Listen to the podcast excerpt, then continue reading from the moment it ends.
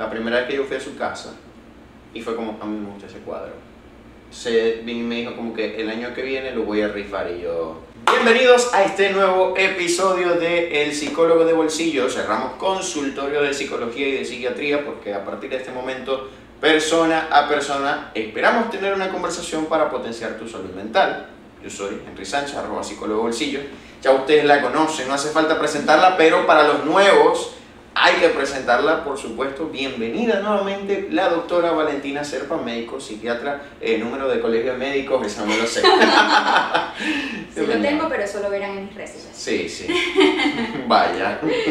¿Cómo También Tu vida, tu mente, en mi Instagram. Ajá, arroba tu vida, tu mente. Síganla, por favor. Ahí se encontrarán con muchos clips de episodios anteriores del podcast. Y aprovechando que es febrero, eh, hoy es hoy es 17, ¿verdad? Sí, Hoy lo estamos grabando 17, pero saldría 19 de 19 de febrero o 20, no sé. En fin, es lunes cuando salga este episodio y aprovechando que estamos en el mes del amor, vamos a hablar del amor, ¿ok? Eh, la gente tiene ideas de lo que puede ser el amor. Sí. Tiene un concepto por ahí, pero ¿qué es el amor verdaderamente?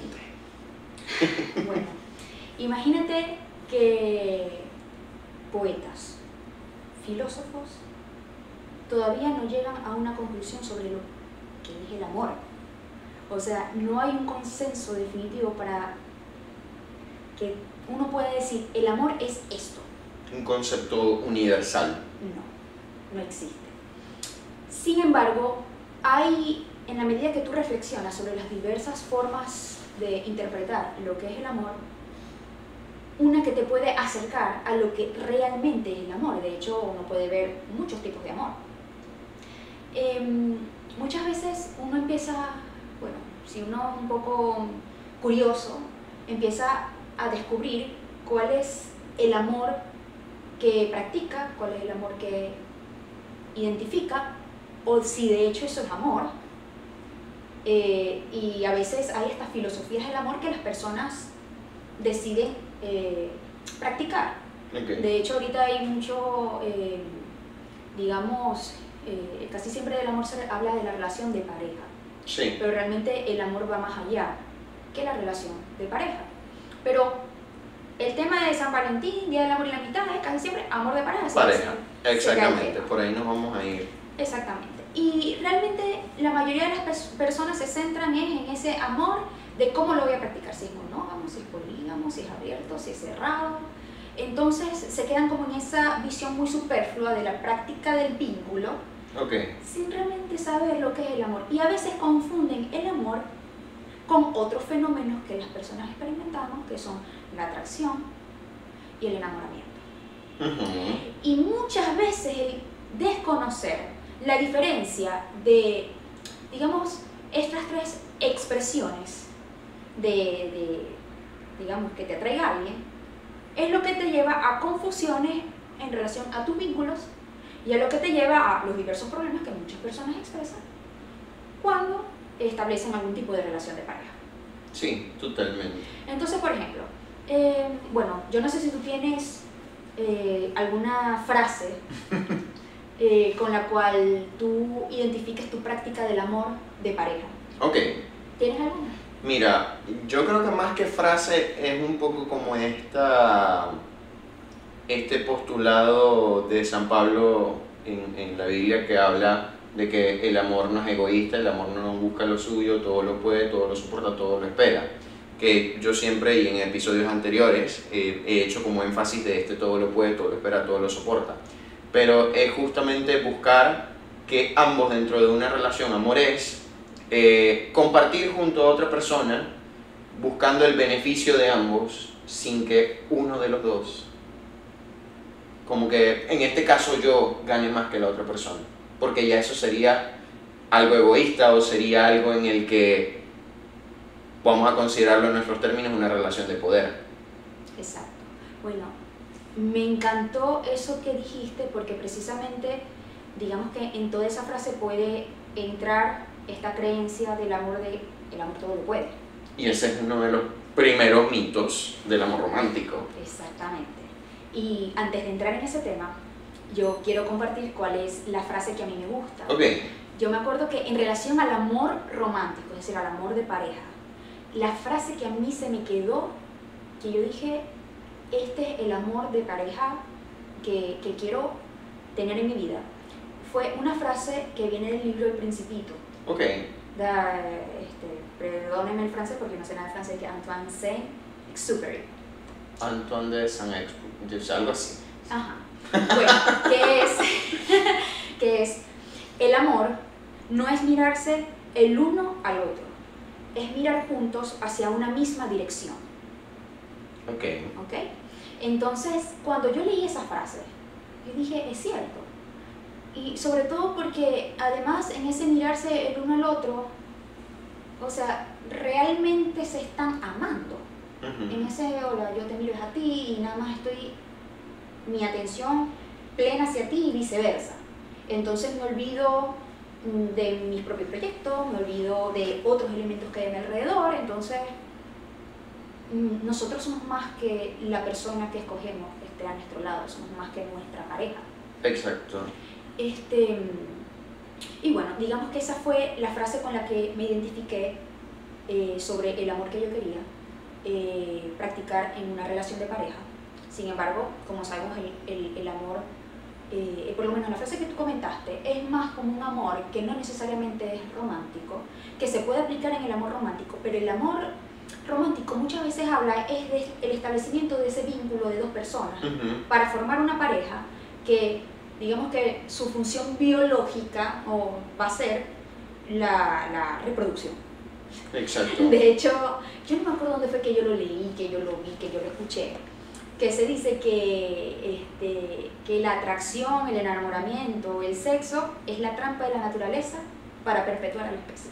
Como dice Fred Drexler, es el plan maestro. ¿Sí? Y es que, ¿cuántas personas de repente están tranquilos en sus vidas? Y de repente pasa una persona ahí Ujú. y sucede según. Y exactamente, sucede según el popularmente llamado, no sé, amor a primera vista, Totalmente. eh, amor, entre comillas, a primera vista. Eh, no a todo el mundo les pasa, pero sucede y realmente Sucede, sí. no es amor, es atracción. ¿Y por qué ocurre? Porque Totalmente. somos seres humanos que tenemos eh, sustancias en nuestro cuerpo que están allí, tenemos feromonas, esas feromonas interactúan y por eso ocurre que a veces tú no entiendes, ay, es que yo no sé por qué a mí me gusta tanto fulanito o fulanita y por qué esta persona no me gusta tanto. Porque hay elementos biológicos imperceptibles que están funcionando y que pueden estar influyendo en esa sensación de mayor atracción hacia otra, hacia otra persona. Claro. Eh, y de hecho, ay, eso es muy increíble. A mí este tema siempre me ha encantado. De hecho, a mí me gustaba leer mucho de esto en mi adolescencia, porque precisamente cuando uno empieza, la adolescencia es cuando empieza todo esto que A se enamorarse, que sí. que se Le gusta enamora alguien, sí. Y yo me acuerdo que yo siempre fui como muy crítica, porque yo decía, ajá, pero ¿por qué se hacen novios este, si no saben qué es el amor? Y Ok. sí, yo era un poco hater. de hecho, mi primera relación de noviazgo yo la tuve vieja, de 19 años, porque yo decía, no tiene sentido. Vieja. Sí, vieja en comparación ahorita, que la mayoría lo tiene Sí, la gente, suele- digamos, aquí en Venezuela la gente suele tener su primera, su primer noviecito, noviecita en séptimo, o sea, primer año de bachillerato. Sí. Mi primera relación formal fue a los 18. Sí. Y Viejo. fíjate, viejo. La mía fue a los 19. Y la cosa es que yo me acuerdo que yo lo que reflexionaba es que la mayoría de los chicos que se hacían novios en esa etapa eran para tener sus primeras exper- experiencias sexuales. Entonces, en mi mente yo decía, ajá, pero ¿para qué voy a tener un novio si realmente yo no quiero iniciarme en mi experiencia sexual aún? Yo no quería aún. Entonces, no veía sentido en tener un novio. Claro. Si realmente después como que, ay, si somos novios y de repente este chamo iba a buscar y yo eh, no, ya, no, chao. No, no veía sentido y además yo como que respetaba mucho la emoción de la otra persona. Entonces tenía como que... Tú estabas en otro. Yo estaba tres pasos adelante porque. Ay, yo no sé, yo... En fin, yo no Porque sé. yo no tenía esas preguntas, o sea, yo aquí estoy pensando, yo ahora digo, ok, eso tiene lógica, porque es que yo veo ahora, si yo me hubiese empatado con alguien a los 13, a los 15 años, ¿qué iba a durar eso? Tres meses, una semana, porque O sea, ¿qué futuro tenía esa relación? Y es que el objetivo en la mayoría de las parejas adolescentes es empezar a experimentar con la sexualidad. Ese es el objetivo. Se sienten atraídos, obviamente eh, esa atracción, que es un enamoramiento, que está influido por la cantidad de hormonas de la edad, sienten que, que, eso es querer a la persona. Eh, y, bueno, sencillamente es, está bonito porque es muy hasta inocente, aunque tengan la necesidad de la sexualidad, la sexualidad en la adolescencia no tiene las, las mismas los mismos componentes cognitivos que ya tiene la adultez. No, totalmente. Por eso, no, no solamente, no solamente en lo que ves o dejas de ver, sino también en lo que tú experimentas y por qué todavía, aunque un adolescente sepa de sexualidad, que un adolescente eh, tenga algún vínculo con un adulto, es abuso. Porque jamás y nunca el nivel cognitivo de un adulto va a ser igual al de un adolescente, aunque el adolescente sepa ya todo de la sexualidad, que es una confusión que hay. Claro. Entonces dicen que por eso sí se puede quedar. No. Una cosa es tener la teoría y otra cosa es tener la madurez para saber qué hacer con la teoría. Exactamente. Entonces todavía es muy inmadura la persona. Bueno, la cosa es que sí, yo pensaba todas esas cosas en ese momento, yo digo, esas son mis primeras señales de psiquiatra. Mira, yo me ponía a leer hasta de la neuroquímica, ¿qué tal? Yo te sabía diferenciar lo que era la atracción, lo que era el enamoramiento y lo que era el amor. Ok. Mira, la chamita. Entonces yo sabía, obviamente, como adolescente yo llegué a sentir atracción, pero yo sabía que era atracción. Y era como que, ok, siento atracción, pero esta persona mm, no me gusta realmente. Entonces realmente no me interesa y sencillamente yo no le daba... No va, no, va para el baile, pues. Exacto. Y mm, bueno, obviamente todo esto comienza en la adolescencia hasta que llega la adultez eh, joven, eh, bueno, donde ya empezamos a desarrollar vínculos un poco más formales, pero muchas veces son inconscientes. Y nos llenamos de muchos mitos, mitos que vienen de películas, sobre todo películas de Disney, películas de adolescentes, películas incluso de adultos, novelas. Claro. Mira, dramas amorosos que, o sea, yo no sé de qué novela sacaron eso e hicieron el performance de esa misma novela. Yo llegué a ver, Henry, voy a echar este es, que, es que es muy increíble. A mí me encanta este tema porque es que de verdad, muchos de los sufrimientos del amor se debe a que la persona lo, lo, maneja de forma muy empírica, muy subjetiva, muy lo que yo creo, este, muy lo que Twitter, Instagram me dice lo que es, este, o el influencer de moda. Claro. Y realmente eso no es amor. Y lo que están es sufriendo. Entonces piensan que el amor es sufrimiento y no, no es sufrimiento. Bueno, 10 años, 9, 10 años. Ok. Yo tenía unas amiguitas que ya a esa edad tenían su primer noviecito. Ok. Del mismo salón de clase. 8, 9 años por ahí. 8 o 9 años estamos hablando que eso es como cuarto, cuarto grado, quinto. Tercer, cuarto grado. Tercer, cuarto grado. Ok. Era tercer, cuarto grado. Bueno, y yo recuerdo que estamos, no estábamos en el colegio, estábamos reunidos en el parque de la casa de uno de ellos yo me acuerdo que había una niñita en una en un este, columpio y estaba el niñito eso estaba en una puesta de escena yo te amo por favor pero tú tienes que perdonarme yo o sea yo me acuerdo que yo veía eso y yo ¿cómo así? ¿qué clase de novela es esta? Sí, que perdonar qué? Que te agarré el Yuki Pack. Exacto, yo como que. a mí nunca me dejaron ver novelas. Okay. Después cuando yo me hice adolescente, que empecé a ver todas esas dinámicas a mi alrededor, entendí por qué. Claro. Porque bueno, además si uno ve las novelas adolescentes, esos son unos dramas amorosos detrás del otro. Triángulos amorosos que si me gusta esta, pero esta también, y esta para arriba también, y entonces si es el hombre, entonces que estoy detrás de esta, pero esta también me gusta. O sea, es todo... La novela clásica es dos peleándose por una. Exacto, dos pelean totalmente crepúsculo dos peleándose por una, de repente ella está aquí, pero de repente no parece que esta opción es, entonces los dos se empiezan a matar hasta que por fin uno de los dos protagonistas felizmente se casa después de que se llevaron a medio pueblo. Exactamente, entonces ¿qué clase de amor estás, eh, digamos, trayendo a la pantalla que además está influenciando la concepción del amor de unos jóvenes que además no saben nada del amor porque además sus padres tampoco saben, porque además sus padres también transmiten digamos, relaciones disfuncionales de pareja, entonces realmente saben del amor. Exacto. Y sabes que, hablando del tema del contenido, o sea, las películas y todo lo demás, hay algo que me gusta, que he visto que últimamente hay muchas series y hay más contenido que no te venden esa idea del amor romántico como tal. Y cuando hablamos del amor romántico es justamente esto de y vivieron felices por siempre o que eh, tienes que pelear por el amor, de que el amor tienes que lucharlo, sino de que hay series que te muestran eh, el amor como sucede, que a veces te sentiste atraído por una persona, lo intentaste, no funcionó, de que estabas súper enamorado, pero la dinámica no funcionaba, o, o, de que no hay un felices por siempre, de que hay un punto en el que se dan cuenta que, mira, ya hasta aquí. Y se habla de esos temas y se le presenta al consumidor, al usuario, a los adolescentes incluso, esta perspectiva de que el amor tiene otras caras más allá de y vivieron felices por siempre, porque eso, el, ese corte de la película nos deja como un largo trecho de la relación que tú nunca sabes cómo, cómo va. Y la cosa es que la gente piensa que felices por siempre es en ausencia de problemas, en ausencia de crisis en ausencia de que habrá momentos donde de repente ese ímpetu que tuviste al principio disminuye, pero permanece otra cosa. Pero si tú no sabes que eso va a disminuir, tú piensas, ay, es que ya no, estoy, ya no lo amo. Exacto. Porque estás confundiendo el enamoramiento o estás confundiendo la atracción sexual con amor. Entonces, cuando baja ese pico de alta carga emocional por la novedad, claro. y se pierde, eh, y empiezas a ver cosas que de repente, o empiezas a sentir cosas, ya no te sientes igual. Porque eso es lo que dicen, es que ya no me siento igual. Entonces terminan, pero ya va, ok, puedes no sentirte igual, pero existen otras emociones que van a fomentar ese vínculo de pareja y que realmente en el vínculo de pareja, ese, digamos, esa alta carga emocional del principio suele mermar. Claro.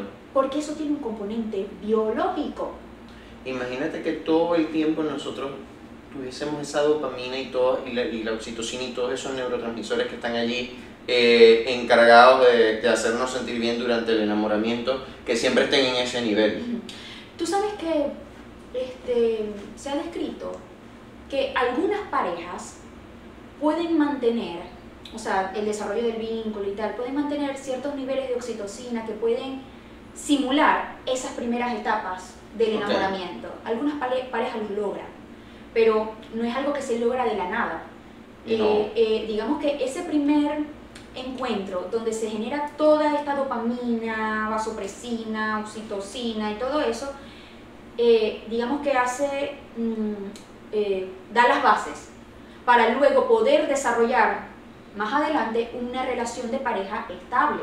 Justamente. Pero obviamente en el ser humano donde este vínculo no se queda únicamente con el fin reproductivo, es más complejo, eh, intervienen otros procesos donde para que eso se logre se tiene que trabajar otras cosas. ¿ok? Se tiene que ser hasta proactivo en la educación sobre el amor propio y el amor hacia el otro. Porque el amor de pareja no es solamente lo que te beneficia a ti, es también lo que le beneficia al otro. Es no solamente mirar hacia una misma dirección, puedes conseguir una persona que tú ames, pero descubras que no miran hacia una misma dirección. Y un acto de amor puede ser aceptar que no miran hacia una misma dirección y finalizar la relación. Totalmente. ¿Ok? Y la sigues queriendo y todo eso, pero no miran hacia la misma dirección porque no tienen un proyecto en común. Y pasa más de lo que uno cree. Sí, sí, pasa mucho. Y a veces las personas piensan que yo debo sacrificar por amor. Este, entonces, sí puedes sacrificar, pero la cosa es que ese sacrificio no signifique un sufrimiento posterior. Que el día de mañana después diga, porque yo dejé esto. Sí, que lo vayas a sacar. Exacto, pero es como que ya va, pero yo no te lo pedí. Muchas veces dicen, yo no te lo pedí. Claro. O sea, yo no te lo, tú pudiste tomar tu decisión. ¿Ok? Y eso es sumamente importante porque pensamos que precisamente amar a una persona es tenerla allí al lado por siempre y para siempre. Y yo siempre digo esto eh, todo tiene un ciclo, todo tiene un inicio y todo tiene un final. El ciclo familiar tiene un inicio y tiene un final. El ciclo individual tiene un inicio cuando nazco y un final cuando muero. Y el ciclo de pareja también. La pareja siempre va a terminar, en la vida o en la muerte. Exacto. Y por eso es tan importante poder construir ese núcleo individual de amor propio donde además puedo permitir a la otra persona cultivar ese amor, su amor propio, su propio amor, eh, para desarrollarse, crecer y ser la mejor persona de sí, y que yo pueda tener esos espacios donde somos una unidad, ambos somos una pareja, pero también somos nosotros. Eso a veces no se entiende. Y las parejas se... como...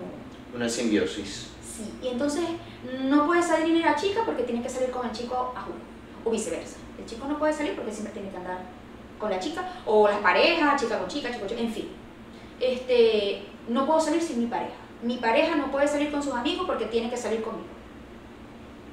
¿A son de qué? sí, no, y es que después, vamos a suponer, no, va a salir con sus amigos. La inseguridad. Que si me hace, me deja de hacer, que si me mira, que si me deja de mirar, que si no me escribe. Porque a veces, ay, sí, sale. Pero no te despegue el teléfono. ¿Qué estás haciendo? ¿Quiénes están? Haciendo? ¿Quiénes están? Pásame foto. Entonces, realmente estás permitiéndole compartir su individualidad con, su, con sus amigos. Y que, a ver, para mí, el amor es admiración, respeto hacia la otra persona y también es confianza. O sea, tú realmente amas a una persona a la cual tú constantemente tienes que estar vigilando porque desconfías de esa persona. Exactamente. Entonces, si tú estás entrando, si tú no estás dando confianza a tu pareja, ¿le estás amando? este, dos, ustedes han tenido esas conversaciones ahorita que están muy de moda, conversaciones difíciles para mejorar el vínculo de pareja. Comparten valores similares. Hay dos tipos, eh, digamos, de relaciones de pareja que se forman.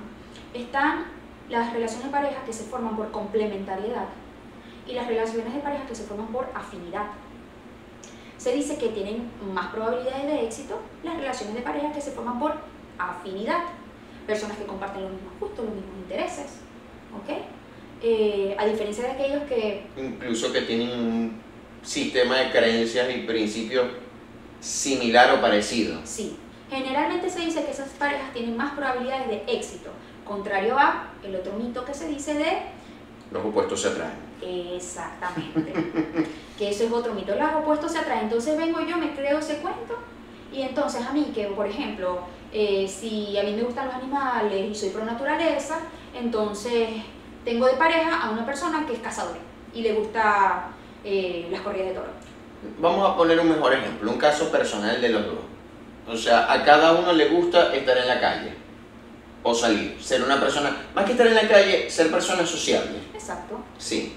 O digamos, tener, conocer personas, tener esa oportunidad de fortalecer o de alimentar esos vínculos con los demás y estar con una persona opuesta es complejo, es complicado, porque entonces tienes esto de que si tú quieres planificar actividades o tú en tu individualidad quieres seguir desarrollando, cultivando eso, tienes entonces una persona que en algún punto incluso lo puede juzgar eh, te lo puede hacer ver como un defecto y ya entonces lo de la pareja, además de que empieza a complicar la relación, también se empieza a meter a tu individualidad. Así es. Y tomando en cuenta de que, ajá, yo me enamoré o yo decidí hacer vida de pareja con esta individualidad también.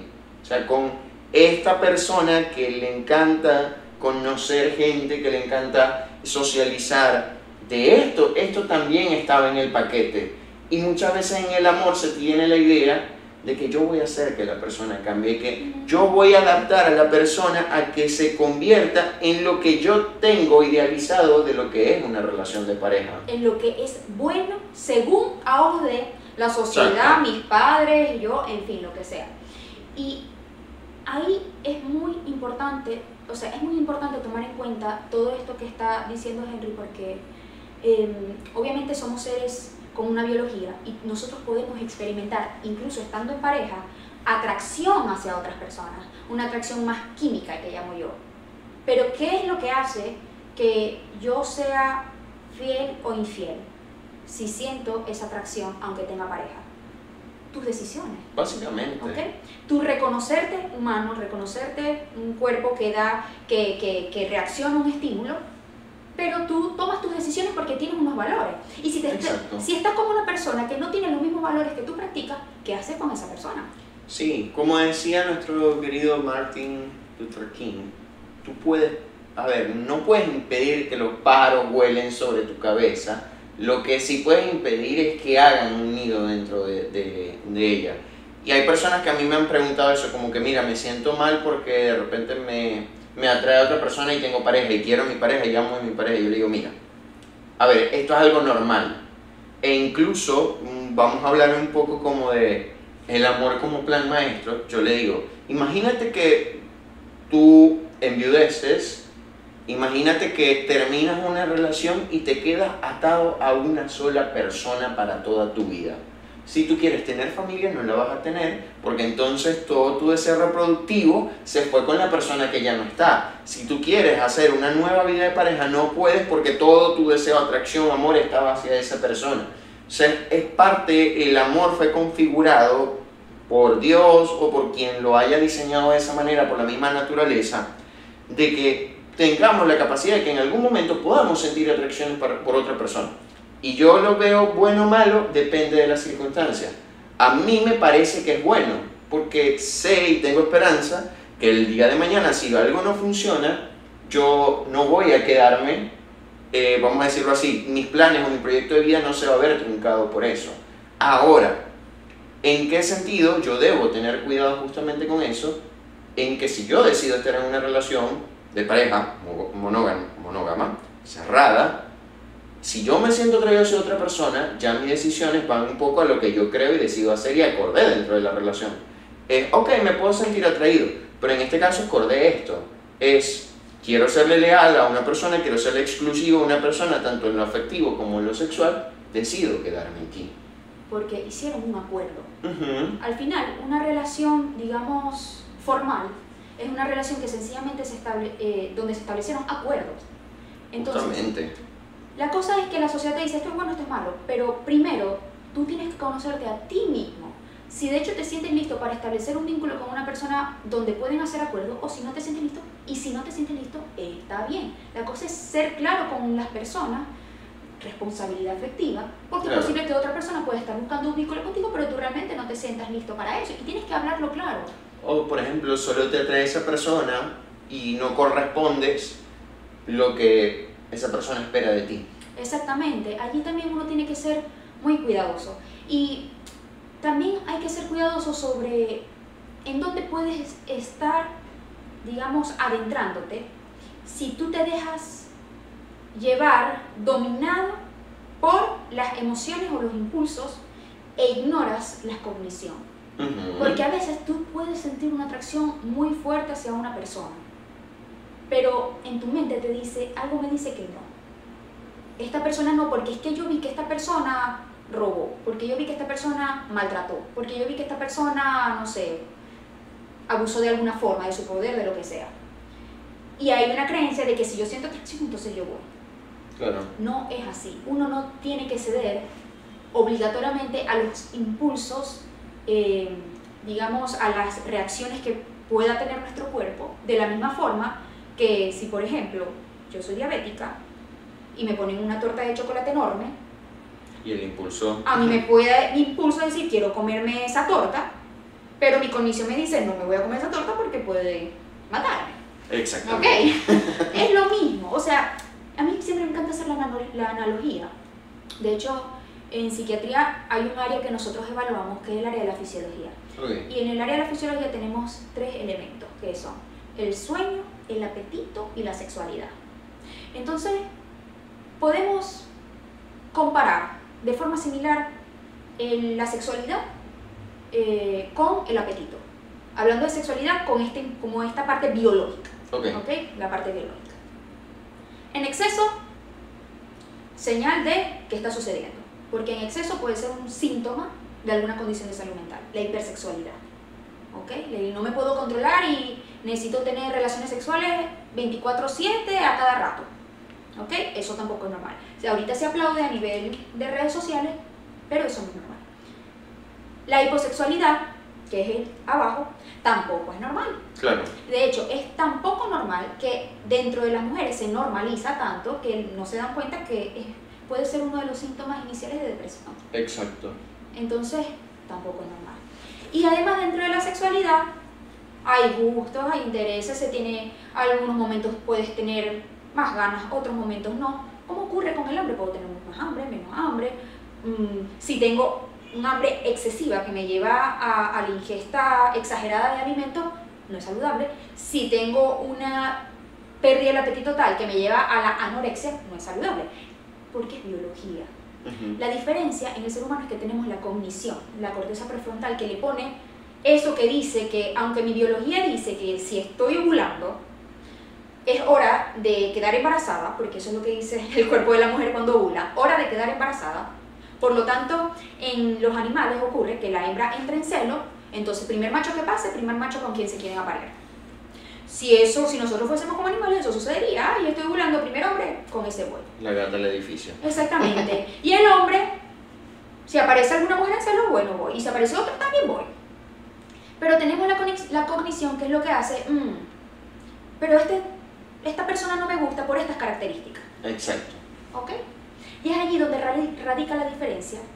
Y es allí donde radica el conocimiento de esa biología de nosotros y esa cognición de nosotros, donde tenemos que conseguir un equilibrio para poder escoger una pareja con la cual podamos construir eso que queremos construir. Justamente, sí, yo estoy totalmente de acuerdo. Y a ver, aquí hago una cuña publicitaria. Si tus impulsos son más poderosos que tu tus cogniciones, pues ve a terapia. Exacto. Estamos aquí para, para atenderte, para servirte. Pero sí es muy importante porque, a ver, lo podemos decir como profesionales. Yo lo puedo, en mi caso lo puedo decir como, como persona. O sea, muchas veces uno ha pensado que puede ser el destino, que puede ser Dios, que puede ser lo que sea, y uno está como que, bueno, si te metéis ahí, pues esta persona te va a enseñar lo que no es una relación. Pero, pero a ver, o sea, muchas veces tenemos que empezar a abrir y como que empezar a deshilar cuándo me siento atraído sexualmente, cuándo me atrae a alguien físicamente y cuándo ya pasa un plano de, ok, esto es amor. Y para eso también es necesario las conversaciones incómodas, el conocerse a sí mismo, el identificar cuáles son mis principios, cuáles son mis creencias, porque de repente llega ese punto en el que dice, no, me gusta y el amor como lo puede todo, que ese, eh, como les, yo les hablaba de este verso de la Biblia, que para mí tiene un asterisco muy grande, porque es que no puede con todo realmente. Tiene un, un montón de líneas atrás que te dice que no es esto, no es esto, no es esto. Entonces, si esto no es amor, no, los, no soporta esas cosas. No soporta las agresiones, no soporta el egoísmo, no soporta los malos tratos de ningún tipo, de ninguna manera. Entonces, el amor a veces no soporta, porque hay, hay gente que intenta como cuadrarlo de la manera que, en que le plazca, a veces no supera o no puede con esas incompatibilidades en cuanto a lo que yo estoy buscando y a lo que la otra persona está buscando. Y de hecho, si nos ponemos a eso, el amor no es dañar, Ni dañarte. Entonces, Justamente. ahí es cuando uno entra en, en- en que las personas se confunden, porque resulta que hay algo que ocurre, mm, no solamente la, o sea, está la atracción sexual, como les dije, está el enamoramiento y está el amor. En el enamoramiento ocurren unos fenómenos que biológicamente eh, los cambios que ocurren a nivel de los neurotransmisores semejan a síntomas de trastorno obsesivo compulsivo, depresión y ansiedad, adicción. Entonces es allí cuando pueden haber, ustedes pueden tener amigos, amigas o ustedes mismos experimentar, Dios mío, pero ¿por qué eh, esta persona a mí me obsesiona? Exacto. Y entonces siente exactamente lo mismo. O sea, la persona eh, no deja de pensar en la persona que te gusta. No solamente no dejas de pensar, te la pasas mm, viendo qué está haciendo, dónde está, lo que hace. La recreación de escenarios con esa persona. Exacto, recreación de escenario, este, la compulsión, yo tengo que ir para allá, yo tengo que buscarlo. Además que cuando estás con esa persona empiezas a sentir los nervios en el estómago, palpitaciones, síntomas de ansiedad. Depresión, porque entonces si yo no estoy con esta persona, si yo no estoy con esta persona, con mi objeto de obsesión, entonces sufro, lloro y, y- y me siento muy mal realmente. Exacto. Y, y por eso es que cuando existen personas en relaciones de dependencia emocional patológica, em, eh, la conducta es tal cual la de un adicto. Tal cual, sí. ¿ok? Y muchas veces yo cuando he trabajado con pacientes que, que están en una situación así, yo les tengo que decir, primero tienes que reconocerte adicto, ¿ok? Porque la relación que tienes es una adicción. Y si tú no te reconoces adicto, es muy difícil que tú trabajes, porque cuando te reconoces adicto, tú estás reconociendo ese impulso y esa necesidad de estar con, digamos, lo que te genera la adicción. Claro. ¿Ok? Porque te genera una dopamina, pero es una dopamina que no te está generando bienestar, que no te está generando crecimiento. Que incluso te puede hasta matar. Sí, y de hecho estás confundiéndolo con amor. Porque piensas que es amor, porque piensas que ese apego es amor y no lo es. Porque no estás entendiendo que lo que estás experimentando es una serie de fenómenos que te llevan a una conducta obsesiva, compulsiva. Totalmente. Y muchas veces el trabajo, sobre todo de ustedes, los que trabajan más en terapia, es llevar a la persona a que se dé cuenta de eso y llevar a que estructure qué es lo que realmente desea una relación. Totalmente. Y qué es lo que realmente no desea. Y realmente eso cuadra con lo que tú piensas que es el amor, lo que estás viviendo. Y muchas veces es cuando llegan... A mí me encanta ese momento, cuando empiezas a trabajar qué es lo que estás buscando en una relación y la persona pone esa cara de... Tú no es.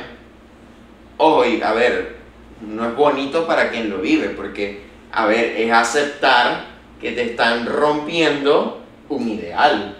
Porque muchas veces la gente sostiene las relaciones en función a ese ideal. De que tiene una idea de qué es lo que quieren es para esa pareja, de que esta persona no lo es, pero piensa que le complementa y que el amor todo lo puede, que en algún punto van a ser esa naranja con el mismo sabor, con el mismo color y del mismo árbol. Sí, y de hecho ahora que tú dices eso, ocurre en las personas cuando se sienten enamoradas. Eh, el, fenómeno químico tan complejo que hace que para esa persona sea difícil eh, emitir un juicio crítico, objetivo, de la otra persona. O sea, realmente es difícil. Hay estudios que demuestran que para una persona que se siente así es muy difícil. Y por eso es que está este dicho popular que tiene detrás toda esta base científica de el amor es ciego. Pero si uno sabe y uno conoce, se llena de educación sobre lo que es el amor, cómo se expresa y cómo se manifiesta, tú puedes ser consciente de tus propios procesos personales y tener, digamos, mayor, eh, una mayor capacidad de decisión y de manejo y de autorregulación sobre lo que tú puedes sentir y no ser una persona que se deja llevar por sus impulsos. Exacto. Y aquí yo creo que entra un factor, o sea, la terapia es un factor muy importante porque te permite ese autoconocimiento, te permite como eh, derrumbar esos mitos, porque a ver, todos tenemos ciertos mitos o ciertas ideas de lo que es, viene siendo ese amor romántico, pero desde nuestra cultura, desde nuestras creencias, desde nuestra familia, y el poder ir a terapia nos ayuda a configurar y ver esas ideas desde otra perspectiva y poder empezar a construir esa relación que yo quiero. Porque, a ver, la atracción siempre la vamos a sentir, el enamoramiento lo vamos a sentir. Pero ¿qué pasa después de que todo eso se está sintiendo? ¿Qué pasa cuando eso se siente? Y ahí es muy importante el trabajo del autoconocimiento, de yo decir, estoy buscando esto, quiero esto, y aunque tú me gustas mucho, si yo veo estas cosas en la relación, si yo veo que tú no vas eh, que incluso en algún punto del camino, que es muy cerca, vamos a empezar a tener esos conflictos, porque es normal que quizás años después empecemos a tener conflictos quizás eh, serios, porque de repente alguien quiere cambiar su dinámica en alguna manera y eso puede como que eh, comprometer el equilibrio, pero que ya de repente en cuestión de meses, de semanas, eso esté pasando es como, esto no nos va a llevar a ningún lado. Y fíjate, eso también puede tener otra visión, porque como te digo, eh, dependiendo del momento que ocurra ese, esa atracción y ese vínculo, eh, pueden empezar a conocerse, no tanto en la ausencia de conflictos, porque como les digo, los conflictos van a estar, es como resuelven esos conflictos, Justamente. donde está la clave de qué tanto puede crecer una relación de pareja. Porque como les digo, uno casi siempre piensa en qué quiero yo, qué quiero yo, qué quiero yo, pero qué puedes ofrecer tú también. Totalmente. Y eso es muy importante porque el otro también importa y el otro también merece eso que tú deseas. Entonces aquí ya no es solamente yo, está también la otra persona. Totalmente. Y es el respeto hacia la otra persona es tan importante como el respeto hacia ti.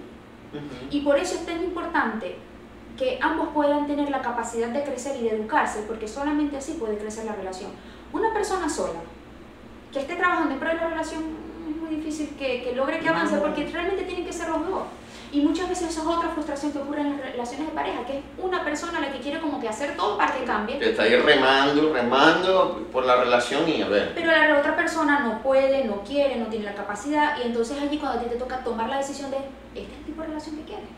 Claro. Y o a veces es que puede haber un problema de comunicación, eh, puedes pensar que es que la persona no te quiere, pero realmente es que no se entienden en sus lenguajes del amor, que ese es otro tema muy común, otro ahorita que está muy famosito, cómo Total. expreso el amor, cómo me gusta recibirlo, y también reconocer esa individualidad de cómo esa persona expresa el amor, como yo le expreso, como me gusta a mí, como le gusta a esta persona, cómo pueden equilibrarse en, en eso, porque de repente eh, esta persona puede ser una persona que le guste mucho que le digan palabras bonitas, pero resulta que a la otra le gusta más en los momentos de calidad. Exacto. Entonces a veces las personas piensan que es que no me quiere porque resulta que ella no me dice casi cosas y esta otra persona, mm, no sé, casi no comparte conmigo. Exactamente, sí. Pasa. Y una, digamos, es un malentendido, que no significa que no quiera, sino que no se entiende. Entonces, a raíz de todo esto es que realmente, a mí me da risa porque estoy en el siglo XXI, realmente no tenemos excusa para no estudiar las cosas. Y la verdad es que tenemos que saber cosas para que puedan, podamos tener una mejor calidad de vida. Yo quiero ser una mejor madre, tengo que saber cómo puedo criar mejor a mi hijo, cómo puedo comunicarme mejor. Quiero ser una, eh, una buena pareja, tengo que saber cómo comunicarme, tengo que saber cómo lidiar ¿Cómo resolver? cómo resolver problemas en equipo, cómo trabajar en equipo incluso. Quiero ser una mejor persona, tengo que conocerme, Exacto. ¿ok? Muchas veces eso no va en ese orden. Va primero el amor propio, Total. luego del amor propio conocer quién soy, qué me gusta y qué es lo que deseo, puedo escoger mejor a la pareja que quiero a mi lado, que me va a acompañar, no que voy a poseer, ni que me va a poseer, sino que es aquella persona que me puede ayudar a ser mejor y me puede ayudar a ser más feliz. Y si es eh, deseado por la pareja, pueden formar una familia. Y en Exacto. equipo, pues entonces desarrollar esa familia. En equipo, desarrollarse ellos. En equipo, ayudarse ellos en su crecimiento individual. ¿Ok? Entonces, la ignorancia es lo que hace que ocurran todos estos problemas que tenemos. El desconocer todos estos conceptos es lo que nos hace tener todos estos problemas. El desconocernos a nosotros cuál es la filosofía del amor que yo quiero tener o con la cual me identifico. O, si, por ejemplo, no, porque a ti todo el mundo te dice que la relación monógama es la buena. Este, pero la cosa es, tú sabes llevar una rela- relación monógama, Ujú. sabes tener responsabilidad afectiva, sabes Y estás dispuesto a... Estás dispuesto. Porque entonces, ay, sí, qué bonita la relación monógama, pero qué tan común es que hacen una relación monógama, pero se están montando cacho. Pero era una relación abierta y ninguno de los dos se lo comunicó. Exacto. Entonces, esas son personas realmente que tienen conocimiento de lo que es el amor y de lo que es una pareja. Exacto. Entonces, ¿cómo estas personas pueden educar si el día de mañana tienen un hijo sobre lo que es el amor?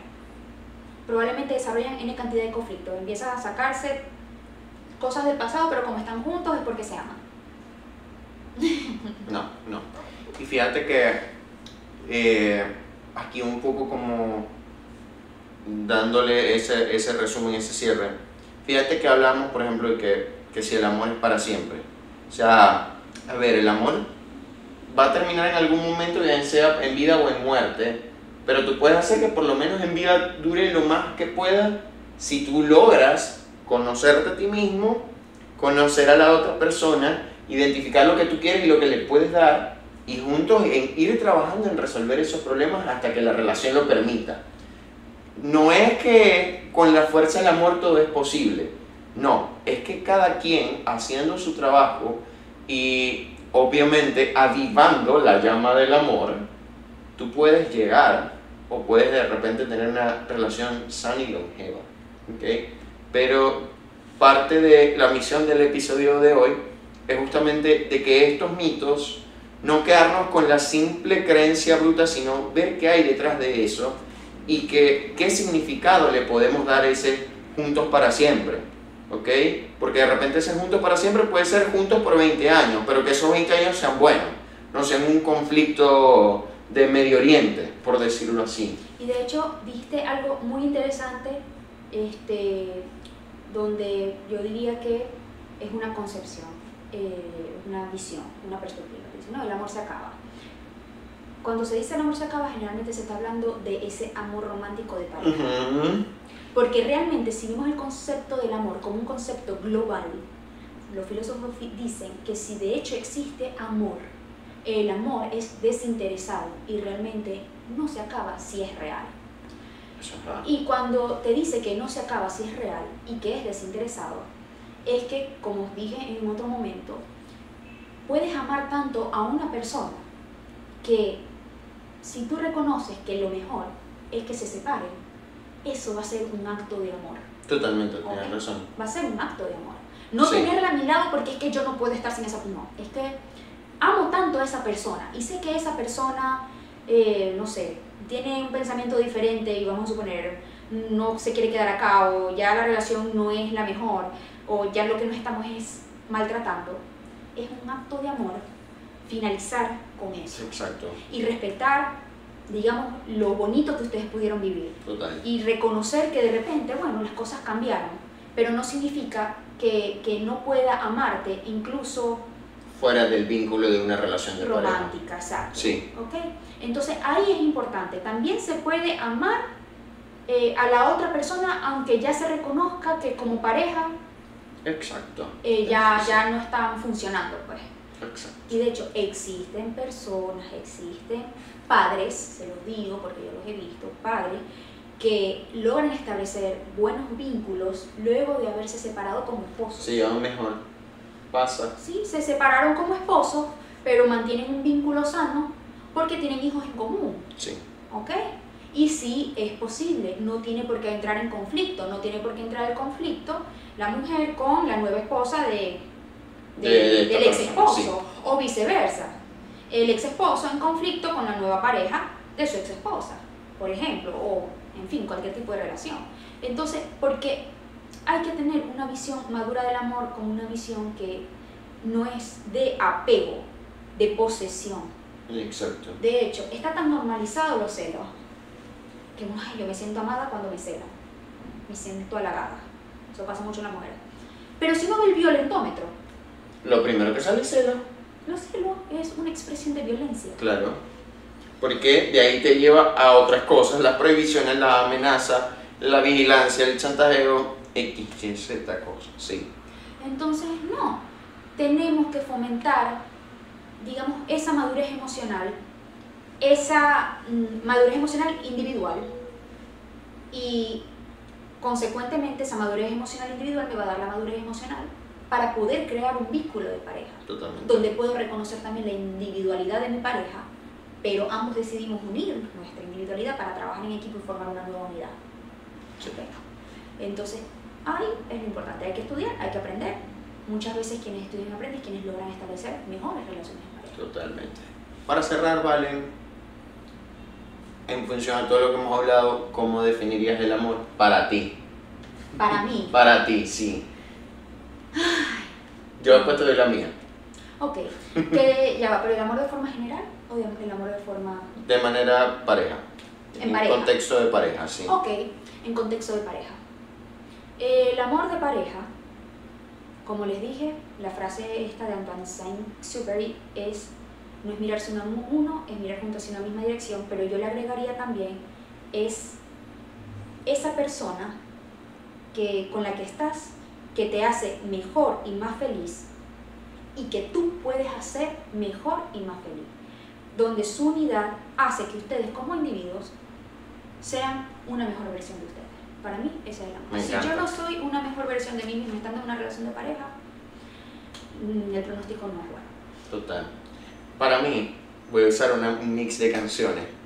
Para mí el amor de pareja es el plan maestro que une a dos naranjas, cada una con sus dos mitades, en la que tú puedes, en la que tú eres acompañado y acompañas a otra persona, en las que ambos se pueden fusionar, pero también tienen la posibilidad de separarse y ser cada uno cuando es necesario y crecer juntos.